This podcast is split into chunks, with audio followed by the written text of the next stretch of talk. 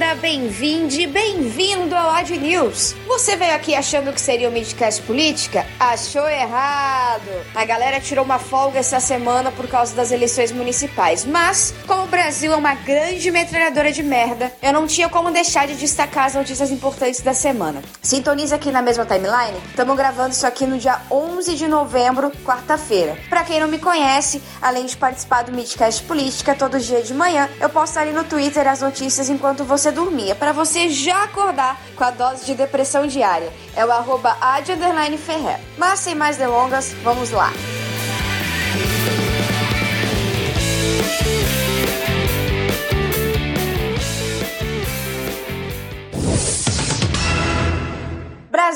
Estados Unidos, uma história de amor e ódio. Vamos começar internacional porque os norte-americanos finalmente chegaram no resultado. Isso não quer dizer que pararam de contar. Quando você ouvir esse podcast, pense que ainda tem gente lá nos papelzinhos. Mas enfim, deram a vitória ao Joe Biden. Deu tilt no Planalto porque o Donald Trump resolveu que não ia aceitar e vai judicializar tudo. Resumindo bem, vai pedir recontagem e validação de votos ditos ilegais, que é os pelos correios, por exemplo, nos estados em que ele está perdendo e vai aceitar tranquilamente o resultado nos estados em que ele ganhou. Enquanto isso, está demitindo todo mundo no Pentágono e colocando pessoas leais a ele. Enfim, aí Jair Bolsonaro, mascote extraoficial da Casa Branca e nosso presidente da República, resolveu não reconhecer. Tipo, o primeiro-ministro de Israel, aquela bandeira que os bolsominions adoram levantar junto com a norte-americana, o Netanyahu parabenizou Biden pela vitória. Antes Bolsonaro tivesse mantido calado porque ontem, terça-feira, Bolsonaro chamou Joe Biden de, abre aspas, grande candidato de chefia de Estado, fecha aspas, e lembrou de declarações sobre os incêndios na Amazônia. Aqui vão abrir aspas de novo. Quando acaba a saliva, tem que ter pólvora, senão não funciona, fecha aspas, diz Bolsonaro.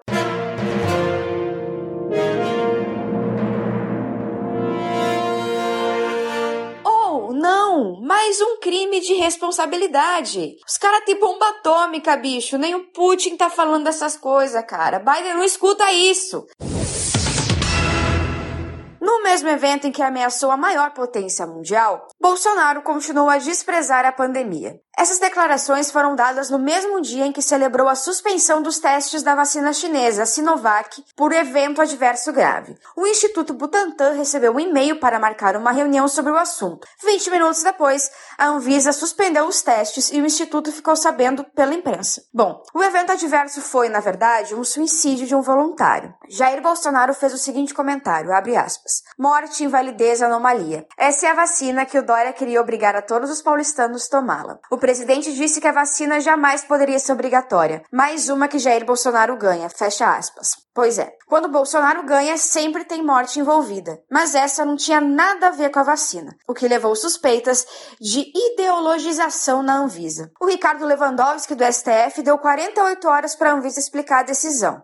Mas, na tarde de hoje, a Anvisa já liberou os testes da vacina. Bom, o surto de Bolsonaro parece que tem razão de ser. Pois essa semana o seu filho Flávio Bolsonaro foi denunciado por peculato, lavagem de dinheiro e apontado como líder da organização criminosa que organizava as rachadinhas em seu gabinete na Alerj. Além de Flávio, sua mulher Fernanda, o ex-assessor Fabrício Queiroz e outras 15 pessoas foram denunciadas. Segundo o jornal o Globo, a defesa de Flávio levou uma denúncia ao presidente, a GSI, Alô Augusto Heleno e a ABIN, que poderia anular o caso. Receita Federal e Serpo também estariam mobilizados para encontrar provas para sustentar essa denúncia. Já foi apresentada uma notícia crime pela deputada Natália Bonavides, do PT do Rio Grande do Norte, enviada para a PGR analisar a conduta do presidente. E sabe quem também estava envolvido na rachadinha do gabinete de Flávio Bolsonaro? O miliciano Adriano de Nóbrega, acusado de comandar o escritório do crime e que foi morto pela polícia em fevereiro, como mostrou o Jornal Nacional no dia 6. Ele teria transferido cerca de 400 mil reais para Queiroz através da mãe e da mulher ambas funcionárias de Flávio Bolsonaro. MP pediu até que Flávio perca o cargo no Senado.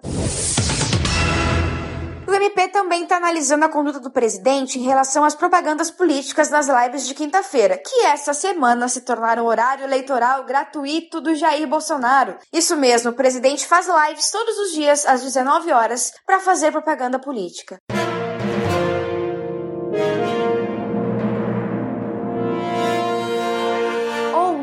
Mais um crime de responsabilidade.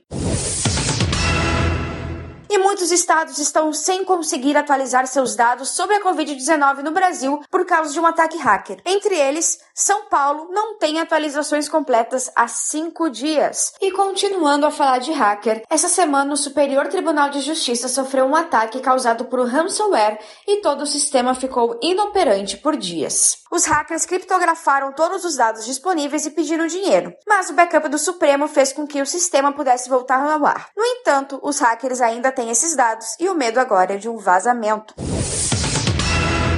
Mais um apagão, mas dessa vez é elétrico. Quase 90% do estado do Amapá está às escuras por causa de um temporal que causou um incêndio em uma subestação. Bolsonaro ignorou a situação por quatro dias, inclusive indo a uma formatura em Florianópolis, onde, claro, falou mais algumas besteiras. A situação no Amapá é problemática porque sem refrigeração os alimentos estragam, não chega água às casas, enfim. A sociedade como um todo depende de energia elétrica e é um estado quase inteiro agora em racionamento. A justiça deu até hoje para retorno da normalidade no estado, mas até agora continua o rodízio de energia elétrica.